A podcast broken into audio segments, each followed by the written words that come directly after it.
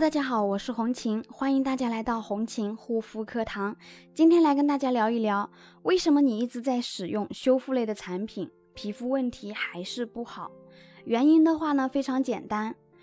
现在很多像屏障受损，皮肤的话很敏感脆弱，容易过敏，或者说然后去擦药膏导致的激素脸、激素依赖性皮炎。那许多人的话，对于屏障受损以及激素脸的一个认知呢，大部分呢还只停留在皮肤的物理屏障，也就是角质细胞跟细胞间脂质。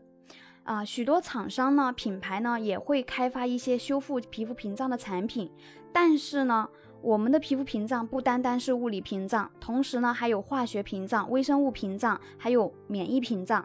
当四个屏障同时崩塌的过程，也就是激素依赖性皮炎的现象，就是皮肤屏障受损的比较厉害，四个屏障同时受损了。那么如果说激素依赖性皮炎单纯的去修，只是修复我们的物理屏障的话，这个样子效果也不太好。所以的话呢，我们在修复的过程当中，需要提高皮肤的免疫力，调节我们皮肤的菌群，以及修复我们皮肤的皮脂膜，